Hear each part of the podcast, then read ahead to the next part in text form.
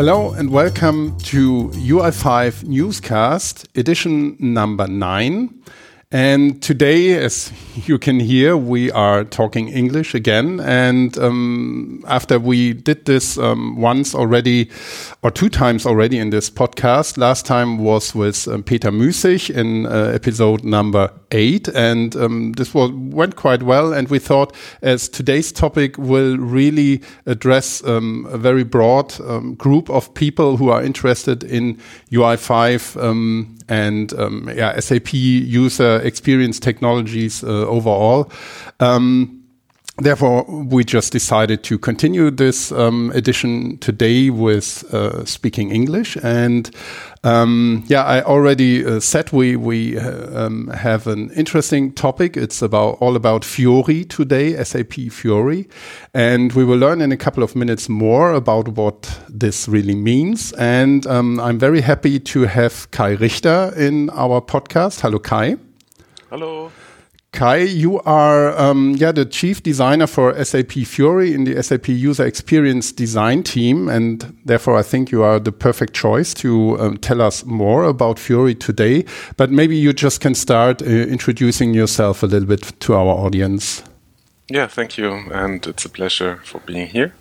Um, my name is Kai Richter. i am with SAP for more than ten years now. I've started um, in the emerging solutions team at that time, taking care of mobile applications.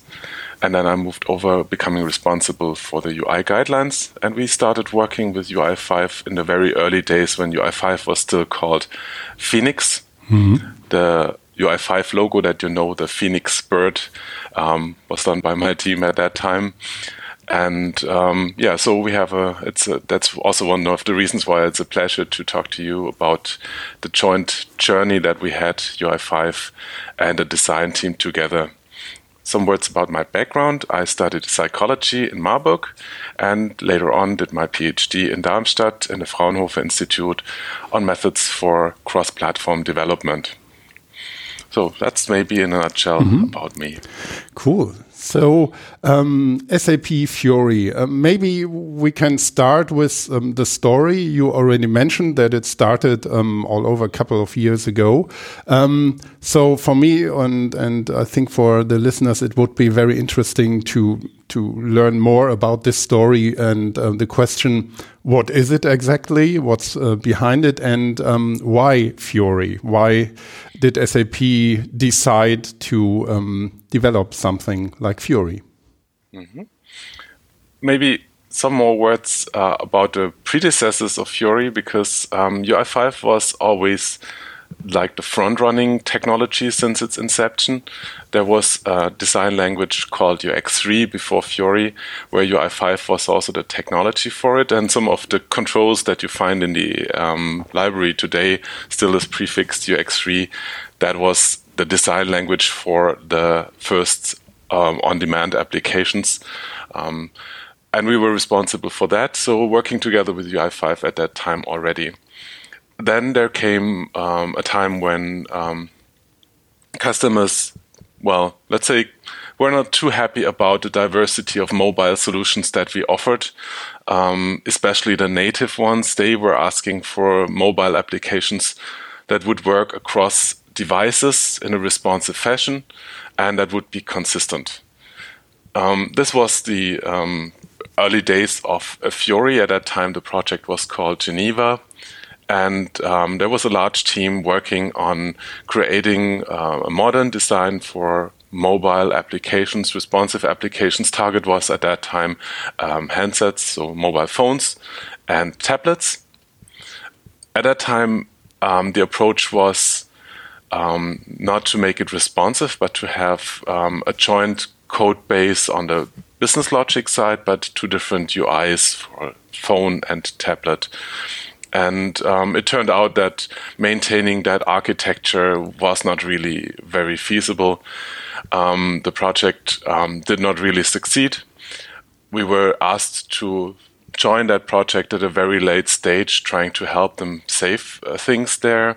But, um, well, it was not it was not possible to save it. So we decided to start all over again. And that was really the beginning where this uh, new architecture with Fiori, UI5, and a responsive um, design language um, started.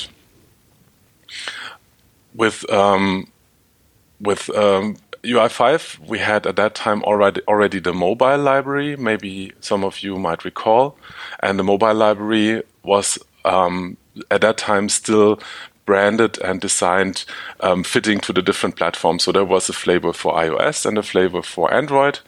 And um, even the web version carried that um, visual design of the different platforms. And with Fiori, we decided to to follow the approach of a flat design, which was um, up to date at that time, and make it more platform agnostic so that the design would really carry the SAP personality and would be um, device and platform agnostic so it so that it could run on any platform. Mm-hmm. Um, the name of, of, Fiori, maybe that as a side note. Uh, initially, we um, were talking about, um, um, I think the original project or product name was uh, project name was Kelly, and we had a couple of other names for it. Then we targeted something like a product name like Iris, but um, that product name was already taken. So it was a decision by um, Vishal Sikka at that time, who was very much into organic design and um, trying to uh, stress the notion of a design being more natural and more user friendly. How we came to the name Fiori at that time. Mm-hmm. And it means in Italian flower, right? Exactly, mm-hmm. yeah. flowers. So, um, yeah. yeah, it's that was also inspired by the colorful design, especially the tab icons that we had at that time. Um, yeah. Mm-hmm.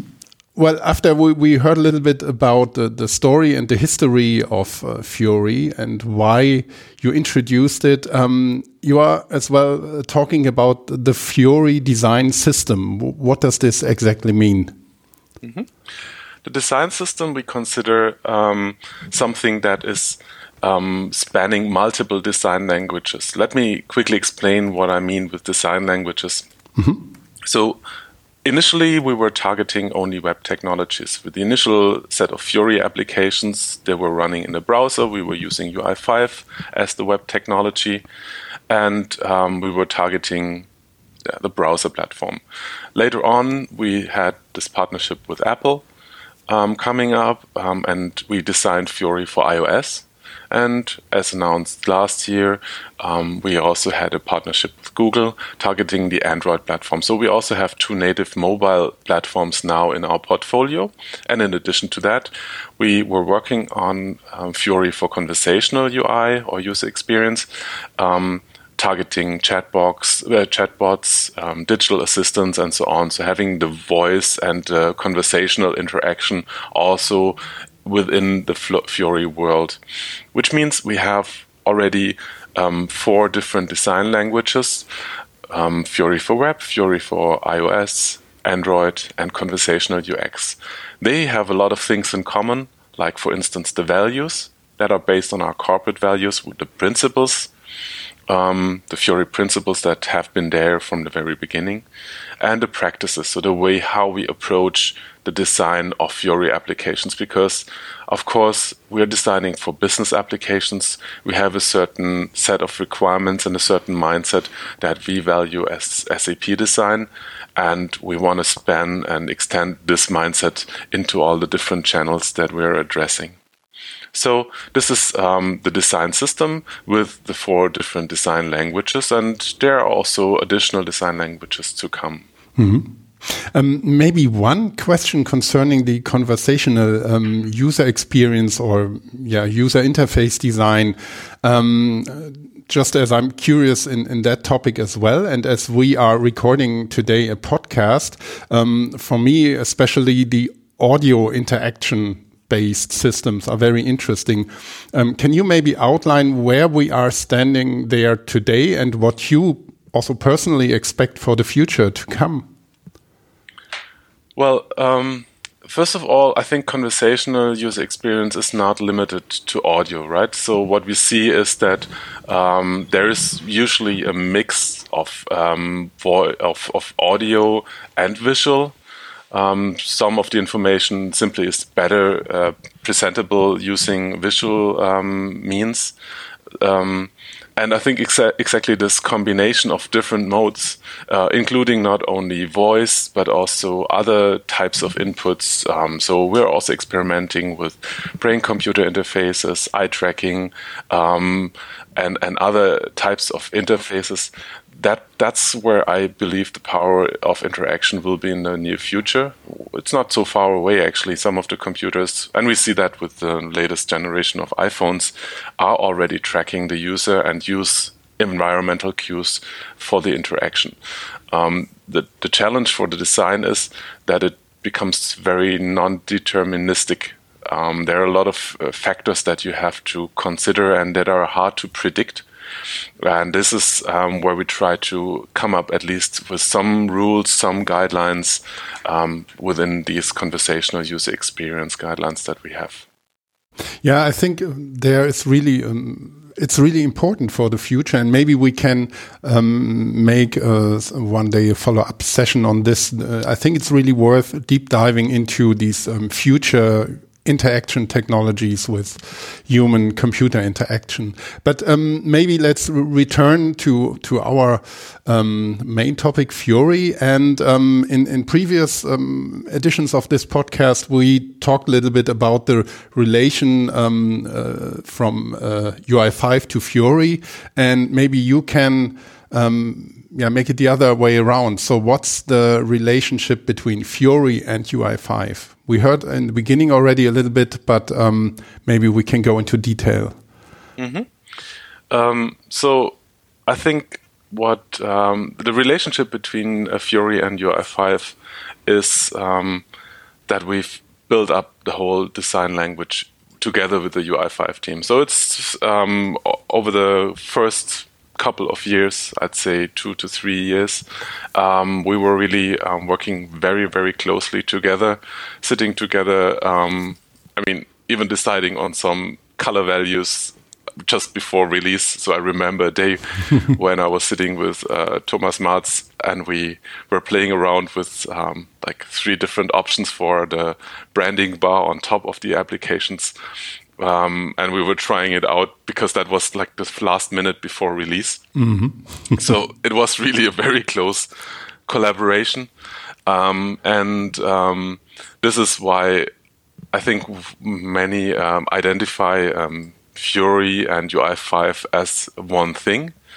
Um, and again, I believe that um, this close collaboration between UI5 and and uh, and the design teams is one of the big values and of the assets that show in the uh, Fiori design language. However, um, as we know, there is um, only an ideal world where there is only one technology, and we are not living in an ideal world. So there are also other UI technologies uh, within our company, um, with partners, with customers, um, and many really value the design language, but they don't want to decide on a technology that is owned and maintained by SAP. Maybe they have their own preference uh, on a technology. Maybe they have development teams that are more into other UI technologies, and we don't want to exclude them from benefiting from uh, from Fiori. So um, what we um, tried to do um, in the past couple of years is also to um, make sure that we have the design also described in a way that it's not completely bound to UI5. We try to uh, make sure that the design essence and uh, the rules and the, the, the, practices that we're having can also be applied by the by other technologies, so that um, if you build an application using Angular, Vue, mm. uh, React, whatever, you can still use the Fiori design language for that. So um, to to summarize a little bit, um, this means that Fiori is really, um, to a certain degree, a technology agnostic design principle, right?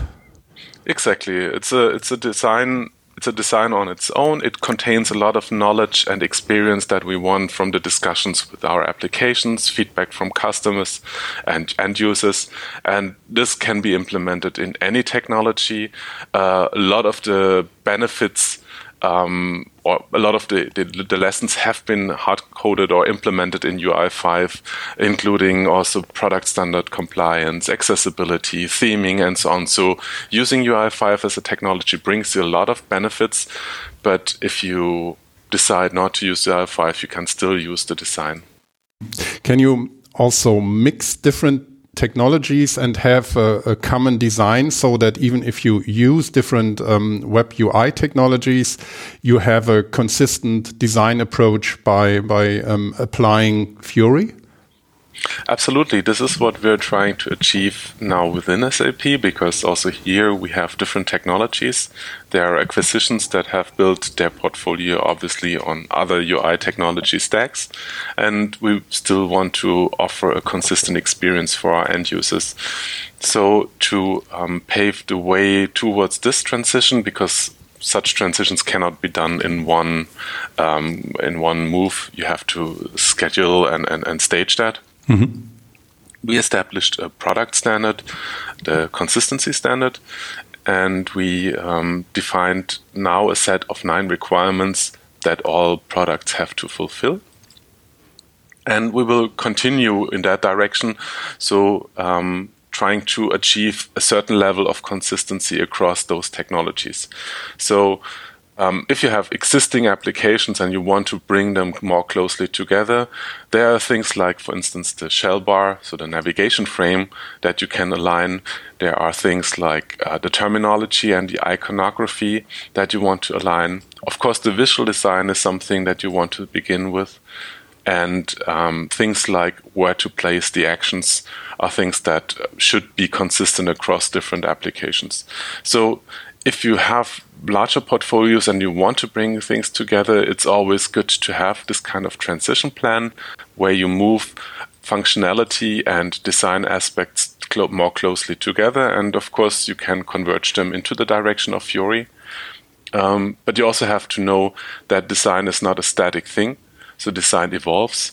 And if you do so, um, try to implement mechanisms that allow the design to remain flexible. One example is the theming. Um, which is already uh, deeply implemented into UI5. So whenever there is a new visual design coming up, that you can use the theming mechanisms to implement that no, new visual design without hard coding um, theme parameters or hard coding color values, but basically only changing the theme. So this is a very important aspect because there's nothing as short living as uh, visual design and those are aspects that you should take into account. Of course, you can also just implement Fiori as it is if you start with a new technology and use our guidelines. They're available on the web and um, use UI5 as an example and implement your own controls and interactions in the technology of your choice. So, overall, I think um, yeah, providing um, a user interface and a consistent um, user experience design for business software is a special challenge overall because it differs a lot from from other use cases like you have in gaming or in in um, office software like like um, Word or Excel or whatever.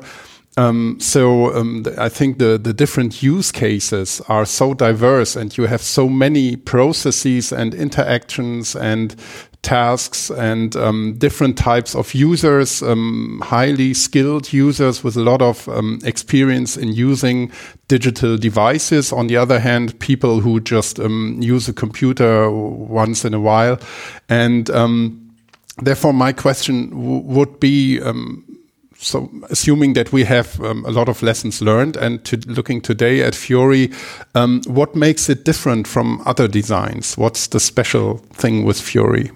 Mm -hmm. Yeah, that's a very good question. And I was also thinking about it. What makes it um, special? And I think, so first of all, what makes it different from other designs that we had within SAP um, Fiori was a, a, complete reboot. We really um, forced ourselves into a complete rethinking of the designs of the processes. Um, in the initial days, we had um, a very strict approach of mobile first. which is something I really can recommend if you want to implement uh, your own applications, because mobile first is not primarily about designing for mobile, but it's about focusing on the core task and extending from there. So if it the thinking is simple, if you want to run on a mobile device, it should only support the core task right? And if you have a larger device, if you have more screen real estate, add information, add functionality, and go towards the full scope. But you have to identify the core. And this was what made Fiori fundamentally different from any of the redesigns we did before because before we often took the full scope, put it in a new design, implemented it in a new technology, and we ended up with something as complex as the original SAP GUI that we started with. Mm-hmm with Fiori, we not only simplified the designs, but we were really working hard in our design sessions to simplify also the, the process as such, to make things, to default things, to avoid um, double entries and all those things that, well, happen in a historic, historically grown um, application world. Um, and this is what makes Fiori different from the other design approaches that we had within SAP.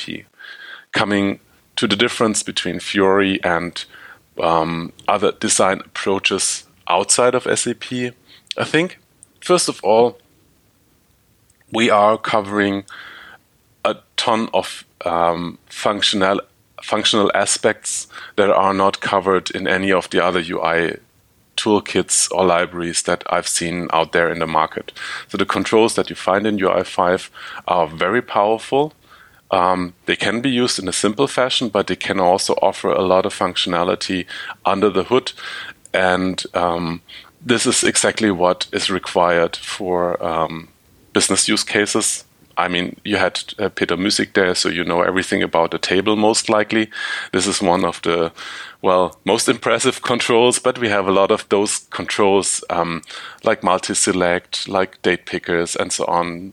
Like a date selection that also supports Arabic calendars, for instance, where you don't have um, something like um, predictable um, time spans, but mm-hmm. um, in some countries it's really like the day the uh, the chief of the church calls out the new year. That's the beginning of the calendar, and this is just something that uh, happens in a different way than um, we are used to it, and there was really a request to implement that calendar. So we have this calendar also in UI5 and ton of other of those requirements. So the functional richness of the library is uh, one of the big differentiators, I'd say. We have more than 200 controls and helper controls and classes within the UI5 library.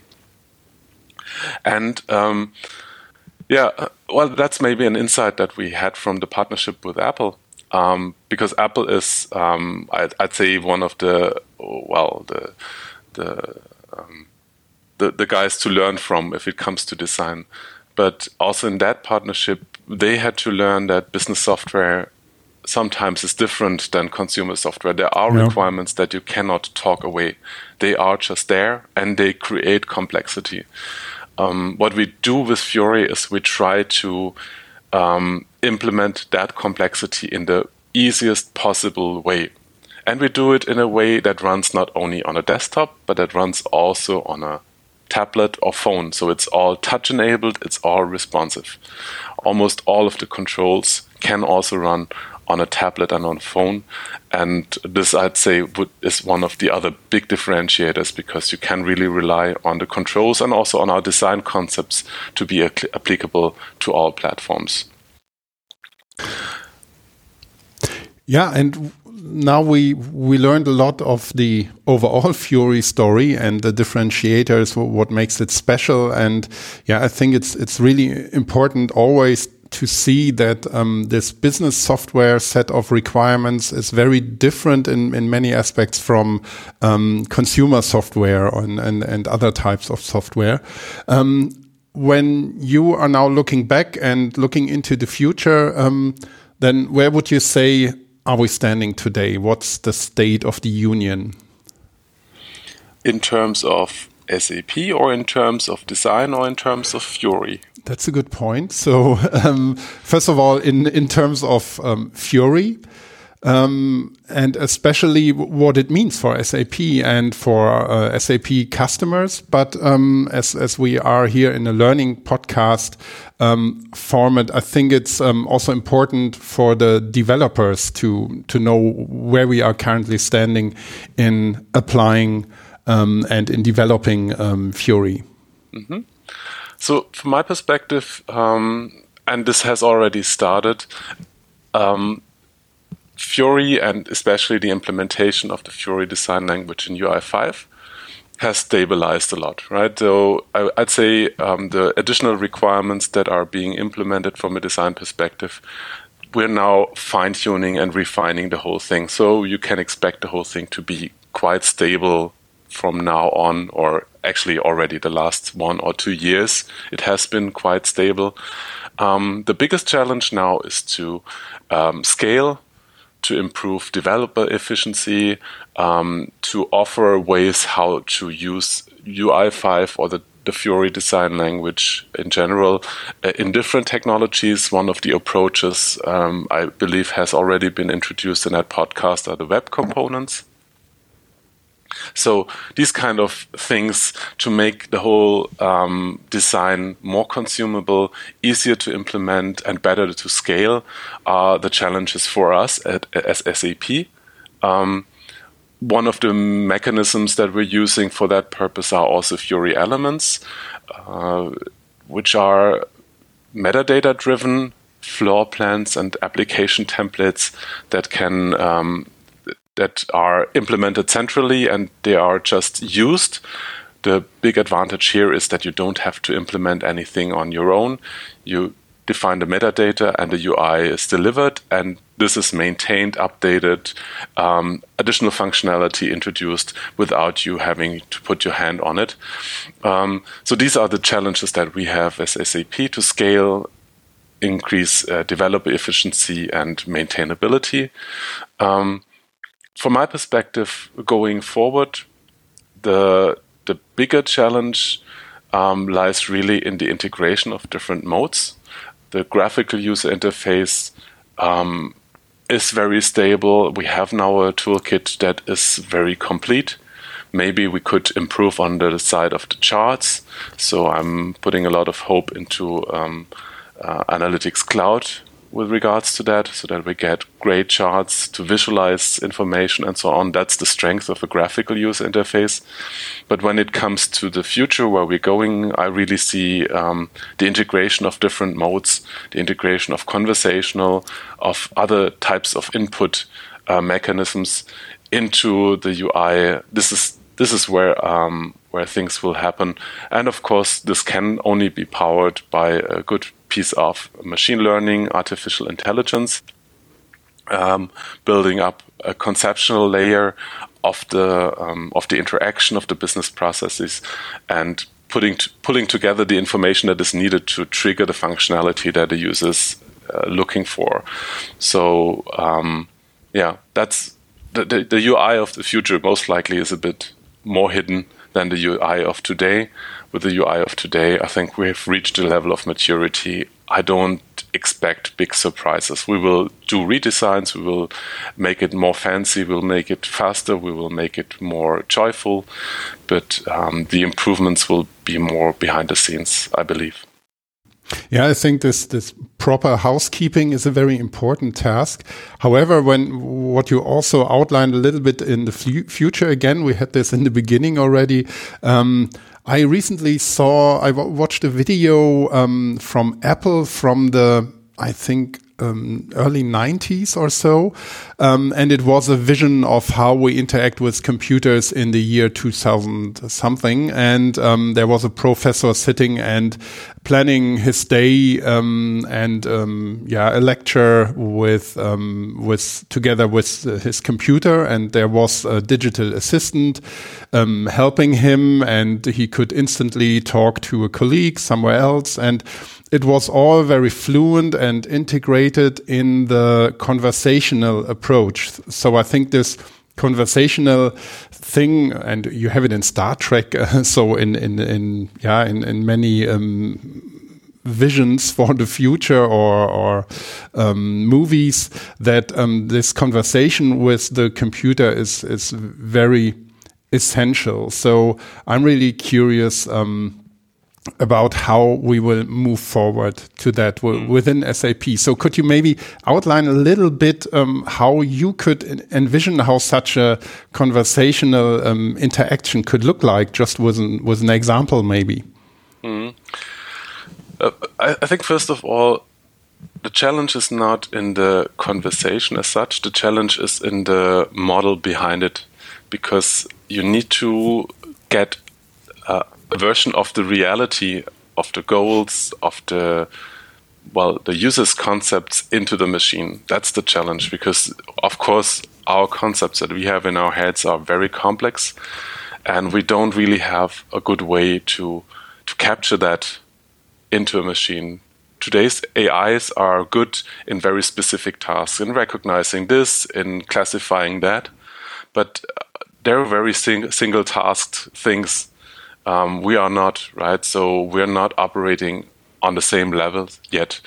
Mm, that's why I think this future, this vision that Apple outlined, and I, I think I know the video you're talking mm-hmm. about, um, is still some way to go because and I don't know if this is already this general intelligence or if it's um, if it's just a conceptual model that we have to implement into our machines. But this kind of model still needs to be defined. We are having something similar to that.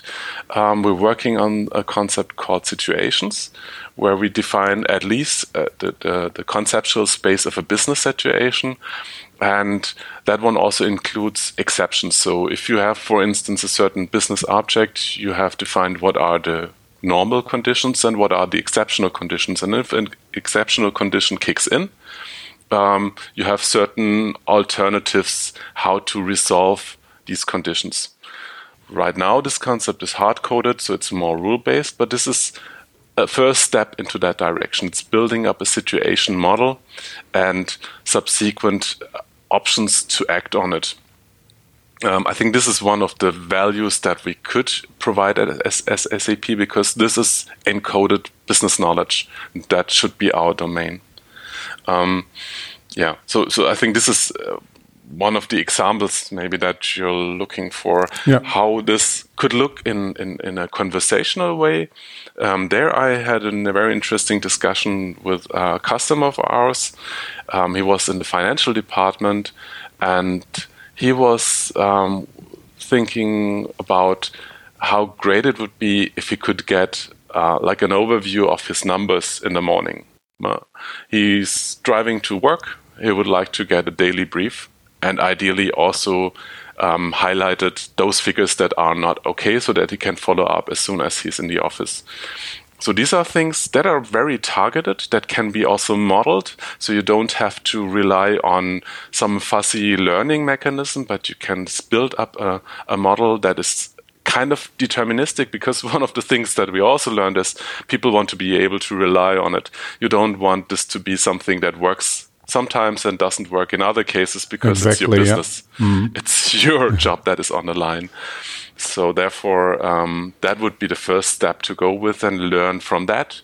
Try to extend and include some dynamic learning in some of the aspects and extend it from there. Cool. Yeah, thank you for that.